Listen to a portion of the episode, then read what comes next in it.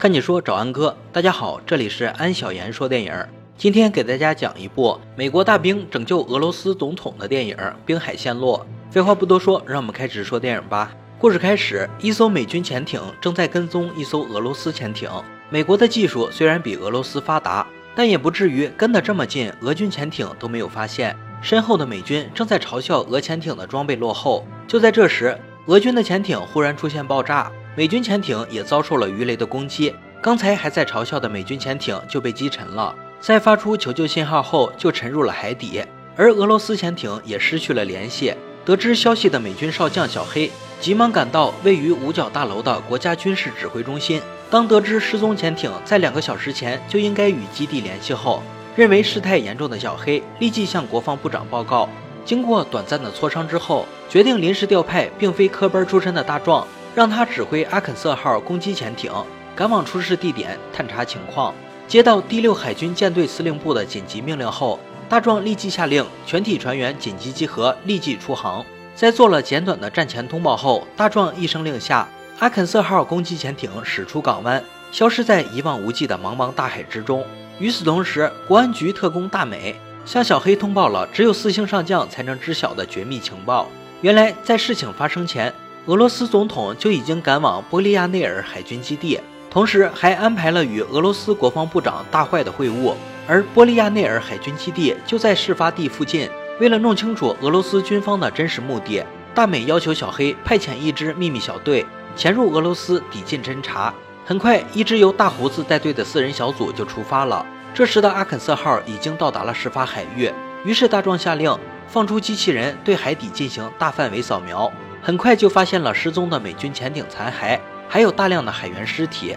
为了弄明白潜艇出事的原因，大壮要求探查潜艇的头部。不出所料，在潜艇头部发现了被鱼雷击中的巨大空洞。战术素养过硬的大壮马上命令全员进入战斗岗位，同时将失踪潜艇遭到敌人鱼雷击沉的消息汇报给了五角大楼。而一直监听声纳的艇员发现了新的信号，并确定了坐标。大壮马上下令改变航向，赶往信号发出的位置。可就在这个时候，声纳又发现了新的情况。就在他们潜艇的正上方水域，出现了一艘不知名的潜艇。还没等确定下一步的行动，对方就向他们的潜艇连续发射了两颗鱼雷。于是大壮紧急命令左满舵侧向闪避，同时发射了鱼雷偏转设备进行干扰。这为大壮指挥潜艇脱困争取了宝贵的时间。为了让对方看看他们的厉害。大壮也下令向对方发射鱼雷进行还击，只是因为对方潜艇藏身在厚厚的冰层缝隙之中，因此声呐受到了干扰。美军鱼雷并没有找到目标，这时就显示出经验丰富的大壮超凡的作战才能了。他命令将鱼雷转动一百八十度，并将探索深度降低到四十英尺。再狡猾的狐狸也逃不过猎人的眼睛。探测声呐很快就发现了敌方潜艇的踪迹。随着鱼雷如愿以偿地亲吻了对方一下之后，剧烈的爆炸直接掀翻了海面的冰山，敌人化为残渣，消失在了汪洋之中。但对方刚刚所发射的两枚鱼雷还在孜孜不倦地追赶着大壮的潜艇，于是他下令潜艇紧急下潜，并贴着海底快速朝着已经沉没的美军潜艇开去。就在敌方鱼雷距离自己还有不到二十码的时候，大壮指挥自己的潜艇来了个深海漂移，险之又险地避过了美军沉没潜艇。并成功诱使那两枚鱼雷偏离目标，击毁了早已沉没的潜艇。虽然大壮的潜艇也受到爆炸余波的干扰，但好在他有惊无险地化解了危机。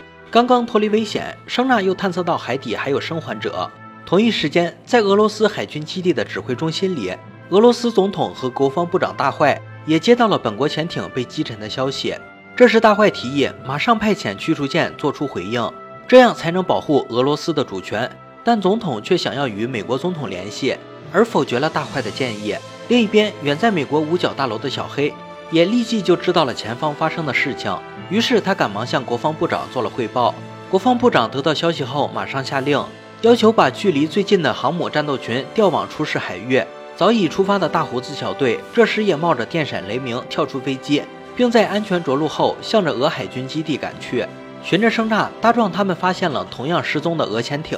但根据敌船受损情况来看，大壮判断这是从内部爆炸的，也就是说，导致沉没的原因并不是受到了鱼雷的攻击，这与美军潜艇鱼雷发射舱门都是关闭的情况吻合。随后，大壮命令救生艇出发，拯救还困在潜艇里的幸存者。虽然大多数船员表示反对，但大壮还是坚持了自己的指令。经过不懈的努力，他们救出来包括俄潜艇艇长在内的三人。这时，地面行动小组已经来到了俄罗斯海军基地附近，成功的放置了探测机器人后，开始了侦查行动，并在第一时间将现场的监控画面传输到了五角大楼。这时，在阳台上的俄罗斯总统发现了驱逐舰正准备起航，于是他想要质问大坏，为什么在没有他命令的情况下擅自下令军舰起航？而大坏却告诉总统，他已经以总统身体不适的理由暂时接管了军队。总统马上明白过来，他面对的是军事政变。大坏声称要将总统赶下台，并重铸俄罗斯的辉煌。另一边，通过监控潜艇，五角大楼也看到了大坏处决总统保镖。并软禁总统的画面，国防部长马上意识到了俄罗斯发生了军事政变，他要立即向总统汇报这一突发事件。在紧急召开的内阁与相关人员的会议上，国防部长极力主张派遣航母战斗群进入事发海域，并将防御准备态势提升到二级。但大美却反对国防部长的行动方案，他认为那样正好落入大坏的圈套。而小黑建议由事先抵达的潜艇与地面小组配合，设法将俄罗斯总统营救出来。再利用俄罗斯总统的权力去瓦解大坏的政变，最终美国总统采取了一个折中的方案，一边让军方加强防范，同时也批准了小黑的计划。接到命令后的大壮紧急研究可以进入俄罗斯海军基地的行动路线，但防卫严密的狭窄港湾成为了他们面临的一道无法逾越的天堑。为了能够顺利的完成任务，大壮需要一位当地的领航员，于是大壮去找了俄罗斯潜艇的艇长。在告知他如今俄罗斯发生军事政变，而且总统被软禁的情况后，大壮还向俄罗斯艇长说明，俄罗斯的潜艇不是被美军击沉的，而是有人蓄意制造事端，从内部炸毁了潜艇，同时导致数百名俄罗斯船员丧生。最后，他请求能够得到对方的帮助，这样他们才能够顺利的通过海湾。经过激烈的思想斗争后，俄罗斯艇长来到阿肯色号的作战指挥室，开始当起了一名合格的领航员，制定行进路线。在俄罗斯艇长的帮助下，阿肯色号成功躲过了俄军布置的水下炸弹以及高度灵敏的水下声音传感器，紧紧贴着海底驶过了半程距离。就在眼看无路可走的时候，俄罗斯艇长又指出了一条在美军地图上没有标注的路线。出于互相的尊重和信任，大壮毅然决然地无条件听从了俄罗斯艇长的建议，指挥潜艇顺利地通过了港湾，进入了俄海军基地内部。同样接到行动指令的地面行动小组也展开了行动。就在靠近俄指挥中心的时候，恰巧遇到被丢进海里的总统保镖。既然双方的目的一致，都是要救出俄罗斯总统，于是受伤的保镖答应带路，一同去营救总统。有了老马识途的总统保镖，行动小组顺利地干掉了看守总统的警卫，并用塑胶炸药炸开了禁闭室的铁门。